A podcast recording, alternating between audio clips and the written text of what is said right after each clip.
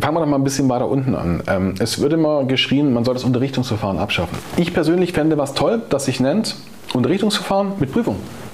Und zwar, ich spreche jetzt nicht von einer Lernerfolgskontrolle, mhm. sondern warum können wir nicht sagen, wir müssen so und so viele Stunden qualifizieren? Ist nicht mein Metier, aber ähm, wir haben jetzt, ich, ich nenne jetzt einfach mal 100 Stunden, dass man eine Zahl in den Raum wirft und danach schreiben wir eine Abschlussprüfung, angelehnt an die Teile, die wir zum Beispiel in der Fachkraft sehen. Vereinfacht. Ja. Aber ich muss nachweisen, ich habe den 100 Stunden beigewohnt und ich bin dabei nicht vom Stuhl gefallen. Und danach schreibe ich eine Prüfung. Das heißt, ich kann nicht mich nur hinsetzen und mein, mein Lehrbuch, egal von welcher Agentur, aufklappen. Mhm. Da mir so ein bisschen was auswendig lernen, weil hey, wir schreiben Multiple Choice bei der Sachkunde. Aber ich muss den Kunden da erstmal spezifisch fragen. Ich kann nicht einfach, weil der Kunde mir jetzt eine E-Mail schreibt, in dem fünf Zeilen stehen, was er braucht, kann ich nicht danach ein spezifiziertes Angebot raushauen. Das heißt, jeder schreibt doch individuelles Sicherheitskonzept. Aber dann gehe ich doch auf den Kunden auch mal zu und sage, individuell möchte ich erst mal von dir wissen, was du überhaupt willst. Ich kann nicht einfach dir fünf Stück Sicherheit verkaufen. Das ist aber so ein Servicegedanke. Wir beraten immer zu schnell, wenn wir es können. Oft erzählen wir auch ganz viel Blödsinn in der Bewachung.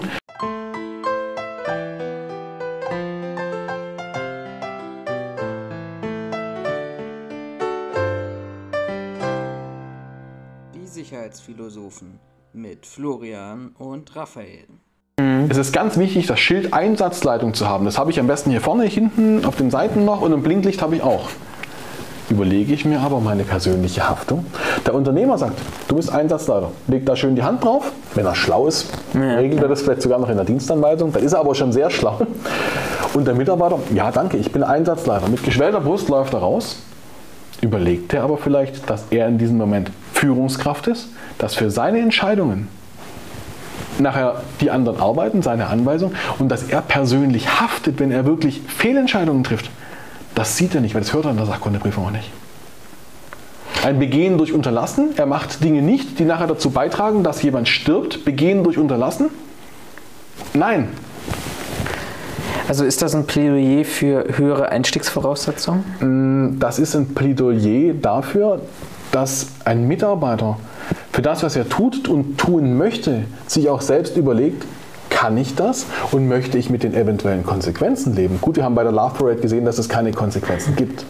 Leider, da sind viele meiner Meinung nach Fehlentscheidungen getroffen worden von der, von der ersten Analyse. Bis hin, mir steht es vielleicht nicht zu, aber bis hin der, der, der nicht vorhandenen Aburteilung für gewisse Beteiligte. Hm. Meiner Meinung nach ein Fehler, aber wenn Richter da hinschauen, dann bleibt denen nicht anders übrig, als gewisse Dinge abzuurteilen. Und was hältst du von höheren ein also kommen wir nochmal zurück auf diese Meisterthematik, höhere, um eine Unternehmensgründung zu machen, mhm. da höhere Einstiegskriterien? Mhm. Fangen wir doch mal ein bisschen weiter unten an. Ähm, es wird immer geschrien, man soll das Unterrichtungsverfahren abschaffen. Ich persönlich fände was toll, das sich nennt Unterrichtungsverfahren mit Prüfung. Und zwar, ich spreche jetzt nicht von einer Lernerfolgskontrolle, mhm. sondern warum können wir nicht sagen, wir müssen so und so viele Stunden qualifizieren, ist nicht mein Metier, aber ähm, wir haben jetzt, ich, ich, nenne jetzt einfach mal 100 Stunden, dass man eine Zahl in den Raum wirft und danach schreiben wir eine Abschlussprüfung, angelehnt an die Teile, die wir zum Beispiel in der Fachkraft sehen. Vereinfacht. Ja. Aber ich muss nachweisen, ich habe den 100 Stunden beigewohnt und ich bin dabei nicht vom Stuhl gefallen. Und danach schreibe ich eine Prüfung. Das heißt, ich kann nicht mich nur hinsetzen und mein, mein Lehrbuch, egal von welcher Agentur, aufklappen. Mhm da mir so ein bisschen was auswendig lernen, weil hey, wir schreiben Multiple Choice bei der Sachkunde. Aber das sind, wir, haben, wir haben momentan bundesweit Durchfallquoten von 70 Prozent. Warum? Weil wir schlechte Vorbereitungen haben. Weil wir oft auch, also ich, ich kenne das selber, wir bereiten Leute, die wir, die wir gut kennen, eben aus meinem Bekanntenkreis, mhm. ähm, die bereiten wir auf die Sachkunde vor, indem wir uns hier hinsetzen oder im alten Gebäude hingesetzt haben und das Ding selber durchgemacht haben. Wir haben uns verschiedene Lehrbücher geholt, wir haben, es gibt tolle Plattformen, die man da nutzen kann, haben wir uns hingesetzt und haben das mit denen selbst gelernt. Ich muss die nicht auf den Kurs schicken, weil das ist, das ist Tagesgeschäft, was man in der Sachkunde macht. Die Leute haben bestanden. Natürlich haben sie keine 100 Punkte gehabt, vielleicht auch keine 90, aber sie haben bestanden. Und es heißt, die Sachkunde ist schwer. Ähm, ich darf damit alle Tätigkeiten, ich darf damit die Einsatzleitung an einer Großveranstaltung machen. Ist er dann dadurch schwer? Oder ist er dann dafür schwer genug? Naja, ich glaube, ich habe so ein bisschen den Eindruck bei der Sachkundeprüfung, auch als jemand, der, der da drin ausbildet, dass das, glaube ich, sehr marktgetrieben ist. Also ich ich würde mal behaupten, ich glaube, gut, das würde jeder von sich selber behaupten, dass er eine gute Vorbereitung gibt. Mhm. Ähm, mein Problem ist einfach nur, ich habe in der Bewachungsverordnung ein Sprachniveau, was drin steht für die Sachkundeprüfung. Das mhm. ist B2. Mhm. Und ich habe zumindest in Berlin, wir machen jetzt in Teilen auch in Brandenburg Richtung Frankfurt-Oder und Grenze und sowas, Leute drin zu setzen, die wo das Jobcenter keine Ahnung hat, dass wir dieses mhm. Sprachniveau haben, wo die, die, die, das Jobcenter, kann man ja diese Reihe aufmachen. Das Jobcenter ist froh, dass sie erstmal für ein halbes Jahr aus der mhm. Statistik raus sind. Die mhm. Akademien sind froh, dass sie äh, ihre Kurse voll haben und mit Bildungsgutscheinen abrechnen können gegenüber einem zuverlässigen Zahler. Kunden. Weil da kommt das Geld. Ja? Da kommt das Geld her und es wird definitiv das wird kommen und egal ob Erfolg oder nicht. Die Erkan, die gucken auch nicht aufs B2, weil die freuen sich, jeder, der durch die Prüfung fällt, ist jemand, der in die Wiederholungsprüfung geschickt wird, mindestens noch einmal, vielleicht sogar zwei oder dreimal, je nachdem, wie gerne der Sachbearbeiter diese Person raus hätte. Und dann freuen sich die Akademien wiederum, weil sie wieder zurückkommen und, ähm, und dann nochmal auffrischen und nochmal verlängert werden um sechs oder vier Wochen. Und alles in allem und muss ich ja auch offen und transparent sagen, wir verdienen auch daran und auch mhm. kein schlechtes Geld, weil wir eben äh, in diese Vorbereitung reingehen und uns an diesem Geschäftsmodell mhm. beteiligen. Und dann, wenn sie durchfallen, oder rausfallen aus diesem System, wieder zurückgeschoben werden und alle aber sagen können an dieser Stelle, ja, der konnte ja auch gar nicht, weil der erfüllt ja nicht die sprachlichen Voraussetzungen oder der hat nicht gelernt oder war nicht willig oder sonst irgendwas. Und am Ende des Tages ist der der Verlierer. Und wenn wir dieses System beibehalten, was ja in der Theorie ja eigentlich nicht so funktionieren sollte, aber eben letztendlich so funktioniert heutzutage, und wir würden die Prüfung noch ähm, strenger machen, mhm. noch anspruchsvoller mhm. machen, ich glaube, dann würden wir nicht mehr über 70 Prozent reden, weil zumindest in den Ballungsräumen, ob mit Vorbereitung oder ohne, die Leute verstehen den Inhalt einfach nicht. Dann dürfen sie aber auch nicht bewachen. Das hat jetzt keinen Hintergrund, dass ich den Leuten nicht zutraue zu bewachen. Aber ich mache da eine ganz, immer eine, eine, eine recht interessante Fragestellung dazu auf. Ähm, und zwar hat meine, unsere Personalgewinnung, wenn wir die Anrufe kriegen, entweder von diesen Bildungszentren oder sogar von den Agenturen, dann einfach mal die Frage, spricht derjenige denn unsere Sprache? Ja, ja, das spricht unsere Sprache. Sag ich, gut. Wenn wir denjenigen jetzt fragen würden, wie rufen Sie die Feuerwehr? Was würde passieren? Wüsste er denn, hm. was er tun soll? Würde er es verstehen? Sag ich, bitte denken Sie mal drüber nach. Jetzt sitzt diese Person bei Ihnen selbst im Unternehmen, eventuell an der Pforte, eventuell macht er eine Brandsicherheitswache, weil er den Brandschutzhelfer gemacht hat, sitzt er da und er kann vielleicht gar nicht per Telefon kommunizieren, vielleicht per Funk. Ja? Und es, die Rettungskette wird nachher nicht aktiviert. Dann sterben deswegen vielleicht Menschen, nicht weil er ein schlechter Mensch ist, sondern weil er es nicht kann. Ja. Ja? Also bitte überlegen Sie, ist das der Richtige für diesen Job? Da wird man oft beschimpft, aber das ist einfach was, damit kann man es vielleicht ein bisschen bebildern, die ganze, die ganze Geschichte. Und zu meinem, was ich vorher angesprochen hatte, zu diesem ganzen Werdegang. Warum kann man da nicht von vornherein erstmal die Grundlagen abfragen? Kann er? Wenn nicht, Umleitungsschild, Sprachkurs. Hm. Ich sage nicht, dass das schlechte Leute sind. Nur wir, müssen nein, sie, nein, nein. wir müssen sie so qualifizieren, dass sie in unser Quadrat Bewachung passen. Dann eine wirklich qualifizierte Fortbildung in diesen 100 Stunden, die ich vorhin nannte. Und zwar bitte nicht durch einen, durch einen Dozenten der, der Kammern, in dem steht, er, er muss fachkundig sein. Und wenn ich dann mal irgendwo nachlesen möchte, was bedeutet denn Fachkunde, dann war es das nämlich schon. Mhm. Es kann ja nicht sein, dass jemand Bewachung auf Rahmenstoffplan äh, 34a Sachkunde referiert, der selbst diese geschafft hat. Jetzt möchte ich mir aber gerne mal den, den Notschlüssel von ihm anschauen. Aber dann stelle ich fest, dass er das Ding halt äh, schriftlich gerade so gerissen hat und mündlich, ja gut, okay, es hat halt gepasst. Kann dieser Mensch denn Fachkunde vermitteln an Leute, die von der Bewachung noch nie was gehört haben? Nein, das kann er nicht, weil er hat ein er möchte, mag kein schlechter Mitarbeiter sein, aber er hat ein, ein gewisses Bildungsniveau einer Sachkunde.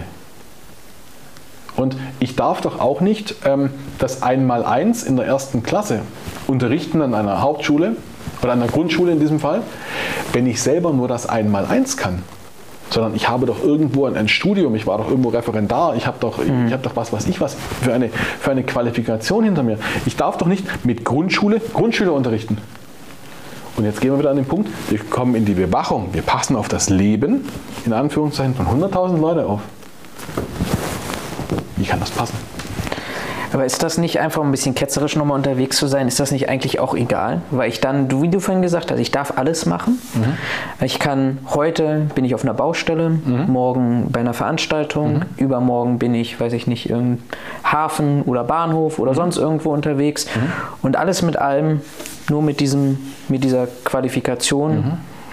Ist das dann nicht vielleicht auch sinnvoller? Unternehmerisch und betriebswirtschaftlich kann man darüber diskutieren, aber dass man eben sagt, man macht bestimmte Einstiegsvoraussetzungen, klar, Basisqualifikation, aber Einstiegsvoraussetzungen für besondere Bereiche, weil so wie du vorhin eben sagtest, es ist halt was anderes zu sagen, ich bin in einer Veranstaltung mit 100.000 Leuten und muss die ähm, letztendlich ähm, irgendwie evakuieren oder für die mhm. Sicherheit mhm. sorgen oder ich bin an einem Bahnhof unterwegs, wo ich dann noch Gefahren im Bahnbetrieb etc. Mhm. habe mhm. oder ich sitze halt in meiner Pforte, wo ich, wenn ich Glück habe, in der Nachtschicht mhm. mal einmal auf den Knopf drücken muss, dass ein LKW rein und rausfahren kann. Mhm. Aber auch da habe ich schon erlebt, dass viele versagen, nicht nur, weil sie eingeschlafen sind, aber... Ja, manchmal geht auch der Knopf nicht. Aber gut, ähm, dann hätten wir zu Eintritt Covid Anfang 2020 noch mehr Mitarbeiter gehabt, die dummerweise gekündigt wurden, wenn sie nur die Qualifikation für die Bewachung hätten. Ich hätte gerne, wie gesagt, dieses Ding einfach mal eine Grundbefähigung zu haben und mhm. dann aber wirklich nur, wie wir es äh, ja jetzt im Bewacherregister sehen, wir können ja eintragen, äh, einfache Bewachungstätigkeiten ja. in leitender Funktion, wo wir wirklich sagen, du darfst klassisch bewachen, aber du darfst zum Beispiel nicht allein bewachen.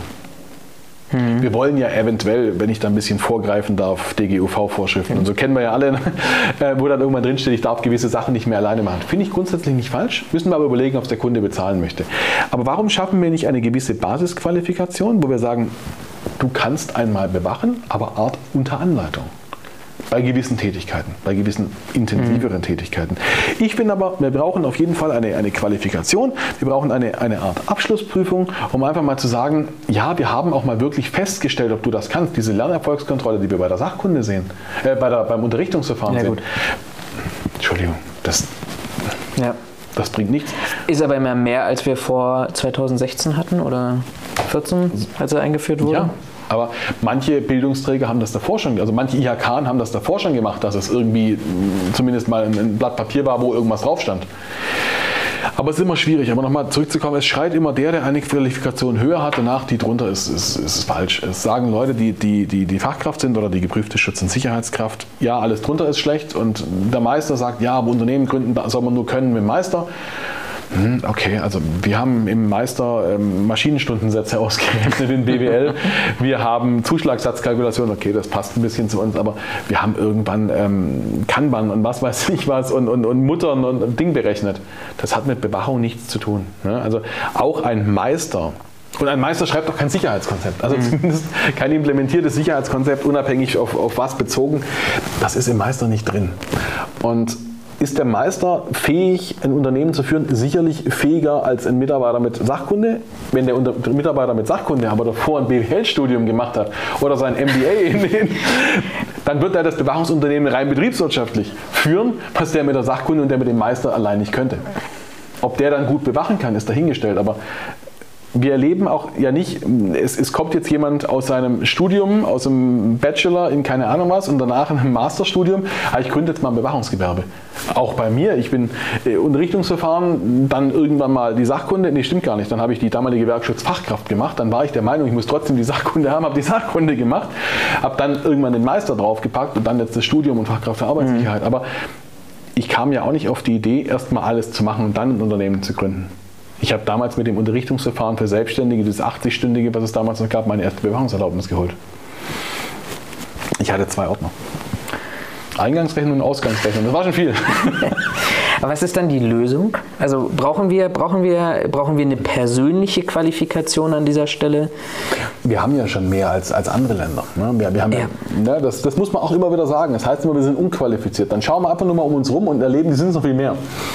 Ähm, nein, wir brauchen persönliches Interesse. Wir brauchen von dem Unternehmer das persönliche Interesse zu sagen, so, ich kann bewachen, das kann ich sehr, sehr gut. Da bin ich Fachmann. Das ist mir jetzt egal, ob er Sachkunde hat oder ob er Meister ist. Ich bin Bewachungsfachmann. Aber jetzt brauche ich den betriebswirtschaftlichen Fachmann. Ich brauche entweder einen Geschäftspartner mhm. oder ich muss mich selber in die Richtung äh, qualifizieren. Das ist meine Meinung dazu. Ein Schuster kann auch nur morgen, weil er es möchte, sich nicht den Schuhladen selber bauen. Der wird nicht halten. Der wird einfach ähm, Wir brauchen einen Architekten. Wir brauchen jemanden, der, der ausführt, der die Bauleistung macht. Ich sehe nur ein bisschen schwarz, muss ich ehrlicherweise sagen, weil wenn wir da nicht, nicht irgendeine Form der gesetzlichen Vorgabe machen, dann bleibt es beim Status quo. Wie lange bleibt es denn bei dem? Muss ich zurückgeben. Wir verdienen, also ich darf mich jetzt bei Gott nicht beschweren, wir verdienen doch alle gutes Geld. Die Bewachungsbranche, jetzt können wir sich ja wieder überlegen, sind die BDSW-Zahlen, die Umsatzzahlen des BDSW, sind die wirklich so hoch? Ja, aber wenn das eine BDSW-Unternehmen an das andere mhm. versuppt, ne, dann haben wir jetzt zweimal die gleiche Summe gerechnet. Aber dann haben wir die ganzen Unternehmen, die nicht BDSW gelistet sind. Also wahnsinnig viel. Ne? Die Umsätze, Covid etc., das hatten schon 2015 Flüchtlingskrise, sind die Umsätze nach oben geschnallt, äh, geschnellt. Ja. Der Branche per se geht es ja nicht schlecht. Also was soll die Branche ändern? Also sagst du, Sie haben, Sie haben gar keine Motivation, also es gibt keine, keine Motivation dazu. Wir haben ein, ein Bewacherregister eingeführt. Ich persönlich, das Bewacherregister war am ersten Tag gescheitert. Denn wer früher keine Wächtermeldung gemacht hat und auf die Freigabe gewartet hat, wird er das jetzt tun, nur weil es jetzt ein Bewacherregister gibt? Wow, wir sollen einen Dienstausweis, also bitte nehmen Sie das nicht so auf, auch hier die Zuschauer nicht so, dass ich nicht der Meinung bin, dass wir uns an die Bewachungsverordnung zu halten haben. Das haben wir zu 100 Prozent. Aber wenn Sie jetzt, und testen Sie das selber, muss ich tatsächlich mal in die Kamera sprechen, gehen Sie mit Ihrem Mitarbeiter in den öffentlichen Raum und haben dann, ziehen Sie die Polizei hinzu zu irgendeiner Maßnahme, die Sie getroffen haben, oder vielleicht will das gegenüber die Polizei, dann wird der Polizist zu 100 Prozent von Ihnen einen Bundespersonalausweis, einen Reisepass oder was weiß ich was fordern und nicht zu Ihnen sagen, zeigen Sie mir jetzt bitte mal den BWachV-konformen Dienstausweis. Und damit ist das Ding doch einfach schon durch. Wir, wir, schreiben jetzt, wir haben das reformiert und sagen, jetzt muss kein Bild mehr drauf, jetzt muss irgendwie die Bewacher-ID drauf. Richtig, das ist so. Bei uns ist trotzdem das Bild noch mit drauf, dass man einfach besser zuordnen kann. Aber diesen Ausweis will niemand sehen. Den Ausweis will nicht der Zoll sehen. Den Ausweis will nicht die Ordnungsbehörde sehen. Das habe ich noch nie erlebt. Und das ist so, wir können uns wahnsinnig viele Kontrollmechanismen bauen, die aber nachher die Behörden nicht kontrollieren und die unsere Unternehmen oder auch Mitarbeiter, die sich daran nicht halten möchten, auch deswegen nicht halten. Wir haben zu wenig Kontrolle und wir sind Auflagen, wir, wir sind eingespannt in Auflagen, aber uns fehlen die Kontrollmechanismen dazu. Jetzt komme ich gerne zu dir zurück. mein Monolog. Nein, aber du, du hast ja vollkommen recht. Ne? Wir, wir haben es vorhin schon mal kurz angesagt, in Berlin glaube ich zwei, lass es drei Leute sein, die, für, ja. die, dafür zuständig sind. Und nicht Vielleicht mehr Sachbearbeiter, sondern äh, klassische Polizeibeamten, wenn man bei denen beim LKA 33 reinguckt, die viel, viel drängendere Probleme bei klaren Kriminalität und Co. Mhm. In, in, in Berlin haben und die ganzen Wirtschaftsdelikte bearbeiten sollen. Das ist halt. Ja auch, Kann ich dir noch ein Wasser anbieten? Nee, danke. Das ist halt aber auch dann ja wieder, da sind wir wieder beim Thema Spiel mit dem Risiko. Mhm.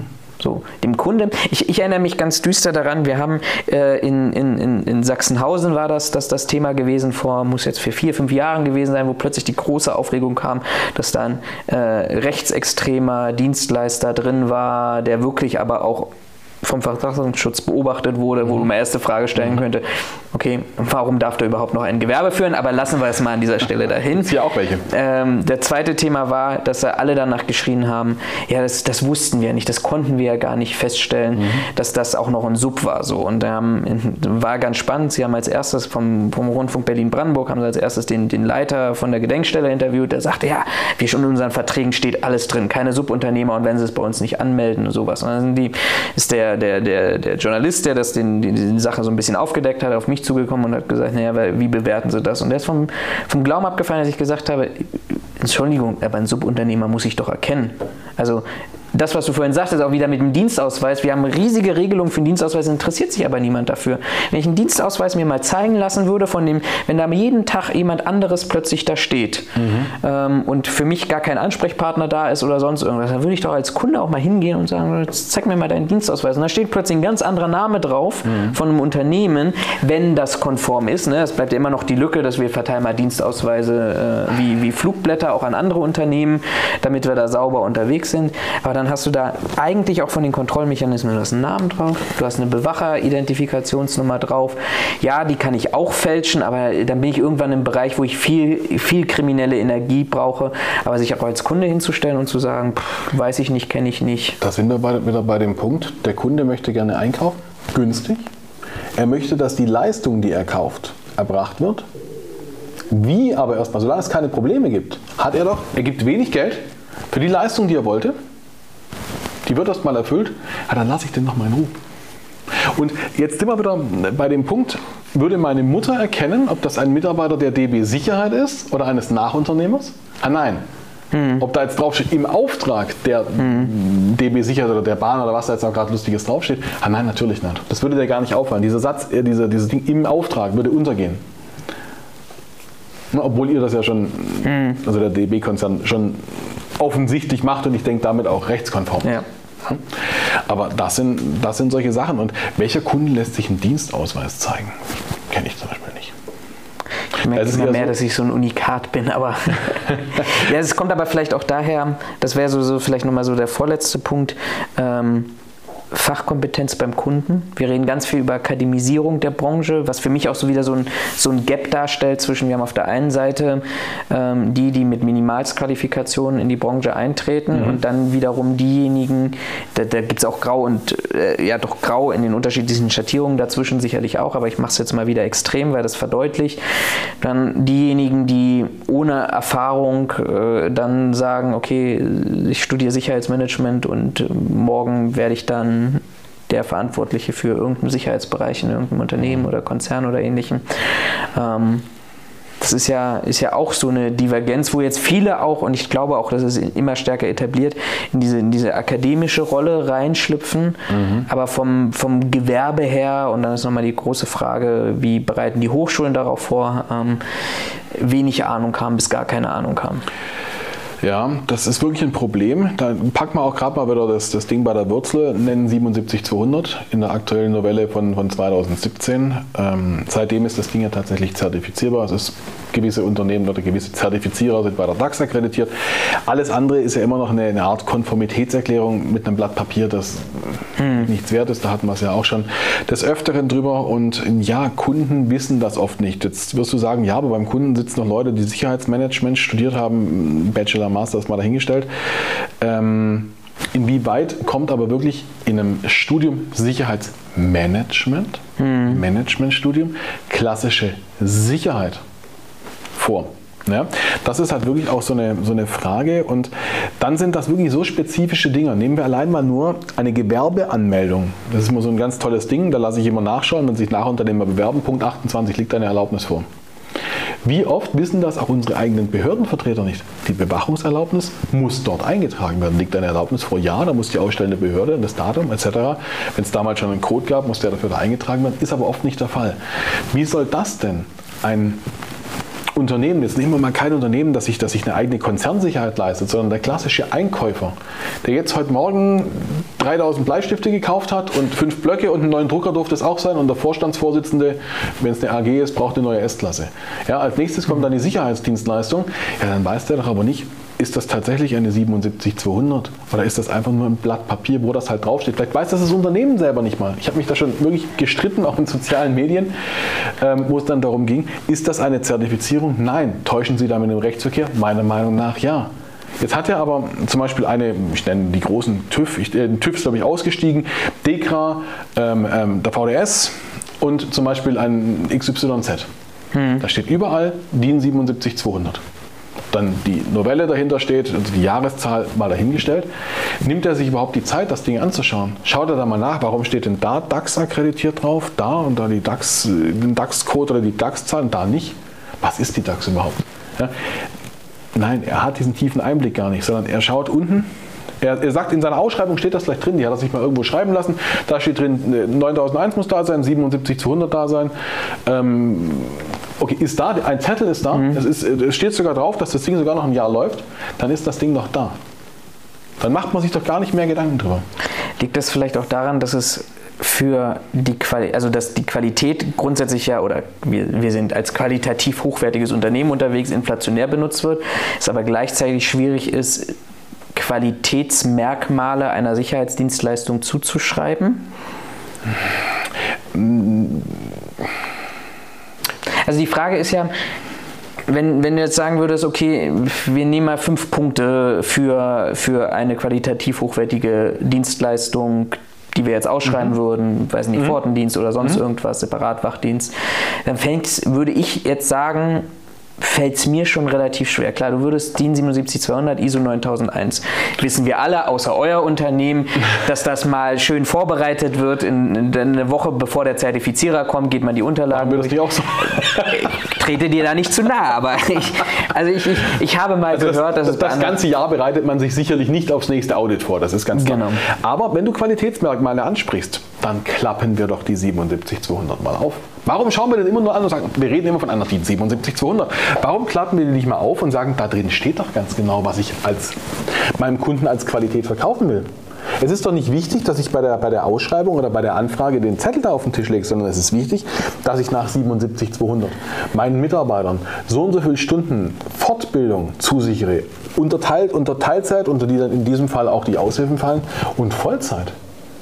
Warum sage ich denn das meinem Kunden nicht? Warum sage ich ihm nicht, dass da drin steht, ja, wenn ein Mitarbeiterausfall ist, habe ich die und die und die Reserven, die brauchen so und so lang, so und so lang, so und so lang. Warum steht es denn nicht in meinem Bewachungsvertrag? Ups, ich habe einen Vertrag mit meinem Kunden, ich gehe da nicht einfach hin. Warum führe ich denn sowas nicht auf? Da kommst weil du ja dann wieder teurer wirst.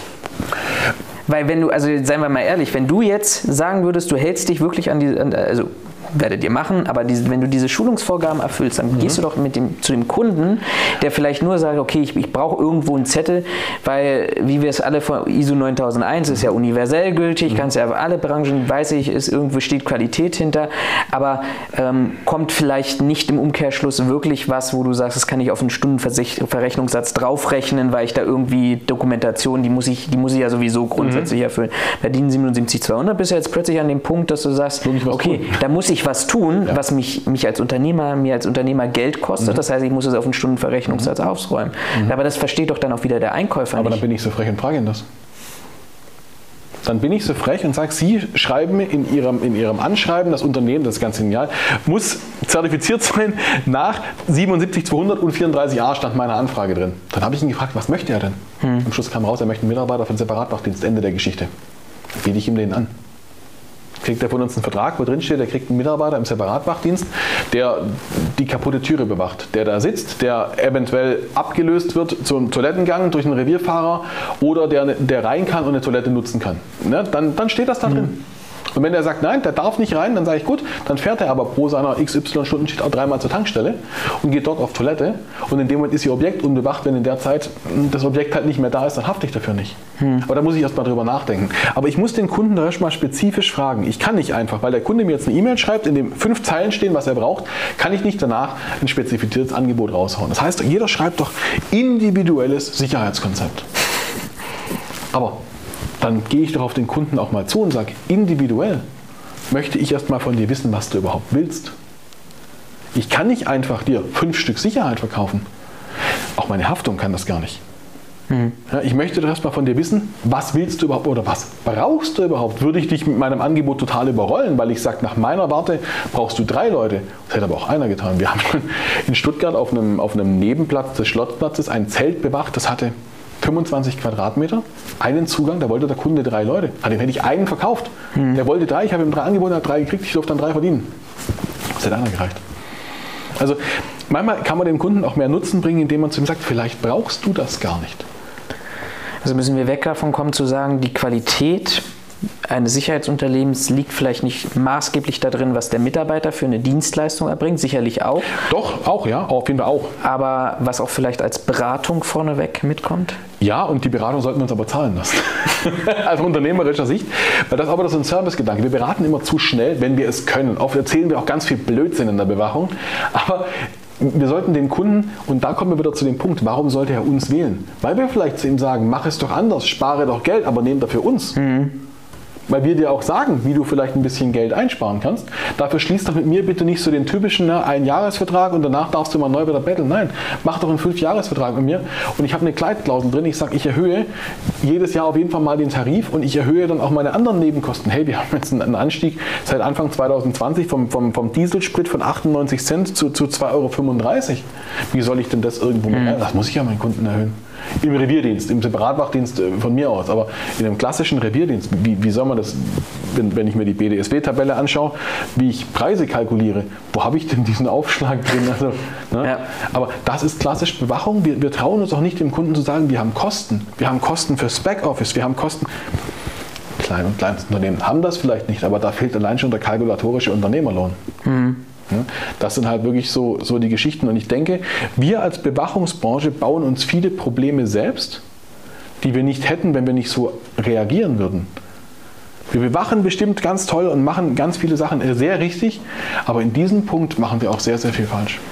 Spielt aber nicht die Angst auch eine Rolle da drin, dass der Unternehmer denkt, wenn ich das jetzt richtig mache, kommt aber der andere um die Ecke, der macht das vielleicht nicht richtig, der stellt auch ein oder setzt den Mitarbeiter hin, mhm. mit oder ohne Sachkunde, mhm. mit oder ohne Anmeldung, mhm. Bewacherregister. Mhm. Das ist alles, was du vorhin gesagt hast und verkauft dem Kunden eine heile Welt und ich sag mal, in 90 Prozent der Fälle wird schon irgendwie mhm. gut gehen. Spielt da nicht damit auch, auch tatsächlich die Angst damit? Mhm. Die Angst habe hat ein Unternehmer, zumindest hat er die am Anfang, weil am Anfang muss er wirklich mit jedem Auftrag noch sich selber finanzieren. Da macht das Unternehmen ja noch keine wirklichen Gewinne und da kann man die noch nicht ausweisen, eventuell ist man Einzelunternehmen, arbeitet selber noch zwölf Stunden jeden Tag effektiv am Kunden, was am Anfang auch wirklich wichtig ist, habe ich auch gemacht, fast jahrzehntelang. Ähm, aber man muss davon weg. Wenn man das mal geschafft hat, diesen kleinen Sprung zu schaffen, dann geht man zum Kunden und sagt, ich werde Ihnen sagen, ich bin nicht der Billigste. Das und das sind aber meine Leistungen. Wenn Sie den anderen nehmen, dann machen Sie das. Und dann schreibe ich dem Kunden danach eine E-Mail und sage, schauen Sie mal, das und das und das wird von dieser Firma, weil ich das vielleicht durch mhm. Einblicke weiß, einfach so gemacht, prüfen Sie das doch mal. Und danach melden Sie sich gern wieder. Ich hatte Kunden, die haben danach wieder angefragt und haben dann nochmal den billigsten genommen und beim nächsten Mal antworte ich denen nicht mal mehr. Mhm. Weil allein auch die, die Angebotserstellung, natürlich, ich kann dem einfach nur in einer E-Mail antworten, der Sicherheitsmitarbeiter-Stundensatz, um jetzt einfach mal was zu nennen, kostet 20 Euro. Ja. Ich kann aber auch ein ausgearbeitetes Angebot hinschicken, wo ich gewisse Sachen aufliste, die ich anbiete, die ich nachher leisten kann und die ich auch nicht darüber anbiete. So, also kostet mich das Zeit. Eigentlich muss ich ja diese Kraft im Büro da auch mit einrechnen. Ja. Jetzt mache ich das fünfmal, hat mir auch Geld gekostet. Die muss ich erstmal wieder reinverdienen. Vor allem der Kunde nimmt das, kenne ich auch aus dem Beratungskonzept, nimmt das haben und wir, geht dann woanders hin. Haben wir von einer, von einer, großen Landkreisbehörde hier erlebt. Die haben ausgeschrieben, das war damals Flüchtlingskrise, ähm, Bewachung, Asylunterkunft. Haben uns nicht genommen und haben uns ein Jahr später unser Angebot in der Ausschreibung wieder zugeschickt als Vorgabe. Eins zu eins es ehrt einen vielleicht irgendwo, aber man ist doch auch stinksauer. Ja, na klar, du hast kein Geld damit verdient. Du ja. hast die Zeit. Und das Unternehmerische ist doch für mich als Geschäftsführer so eine Gewinnmaximierung. Ne? Das ist doch nicht dadurch, dass mein, mein Bewachungshelm jetzt ganz hell glänzt, aber, sondern es ist ein Unternehmen, es muss, ein Unternehmen muss existieren, ein Unternehmen muss Gewinn Wir wollen Geld damit verdienen. Das genau. Ja. Wenn ich jetzt meine Glaskugel auspacken würde und du dürftest dir was wünschen für die Zukunft, wenn wir jetzt so in zehn Jahre mal blicken, Thema Qualifikation, Unternehmertum, Sicherheitsbranche und du dich austoben könntest, was, was würdest du da gerne sehen? Ein besseres Image. Und zwar ein besseres von innen nach außen selbst produziertes Image.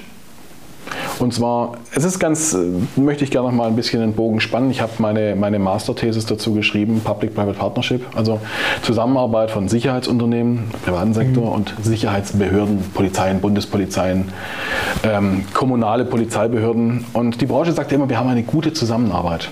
Ja, wenn ich aber das Ganze mal wissenschaftlich beschaue und da Experteninterviews, ich durfte dich dazu auch interviewen, ähm, Experteninterviews mit Behördenvertretern höre, und das fängt jetzt wirklich an vom, vom Streifendienst hier in Baden-Württemberg, im mittleren Polizeivollzugsdienst, über den höheren bis in den, also über den hohen, äh, über den gehobenen bis in den hohen Polizeivollzugsdienst, also bis hin zu Polizeiräten, Leiter, Leiter von, von Polizeipräsidien. Ähm, ja, da wird uns im Endeffekt gesagt, dass man von der Sicherheitsbranche überhaupt nichts hält. Ne, auch wenn das oft äh, anders kommuniziert wird, auch in den sozialen Medien, wo es sehr, sehr wichtig ist, Bilder zusammen mit Handshake und gemeinsames Patch tauschen. Das mag bei dem einen oder anderen Mitarbeiter individual, individual ja. absolut so sein. Aber leider haben wir auch dort ein wahnsinnig schlechtes Standing. Und wenn man sich da anschaut, wie, wie manche Mitarbeiter in, in, in, Situationen reagieren, dann ist mir das klar. Und dann ist mir auch klar, dass Polizisten, sie müssen es ja, Anzeigen schreiben. Ja? Es gibt ein, ein, Legalitätsprinzip und da hat er einfach die Anzeige zu schreiben.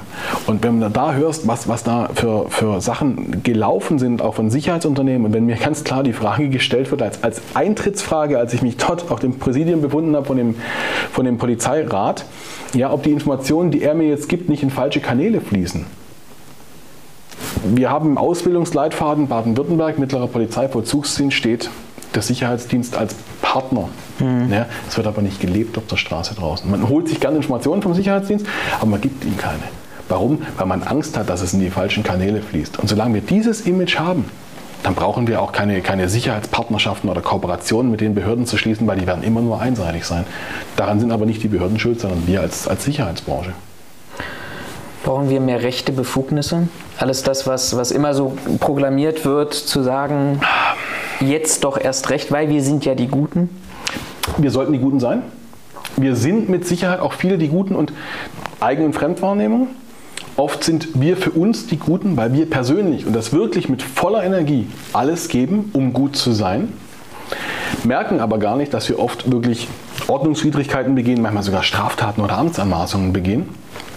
Ähm, und da ist dann der springende Punkt einfach wieder, brauchen wir mehr Rechte? Was, was wollen wir denn wirklich tun? Wollen wir tatsächlich aus der vorläufigen Festnahme 127, nein, 127.1, der sagt nämlich ganz genau, durch jedermann und drunter lesen wir über andere über Vollzugsorgane.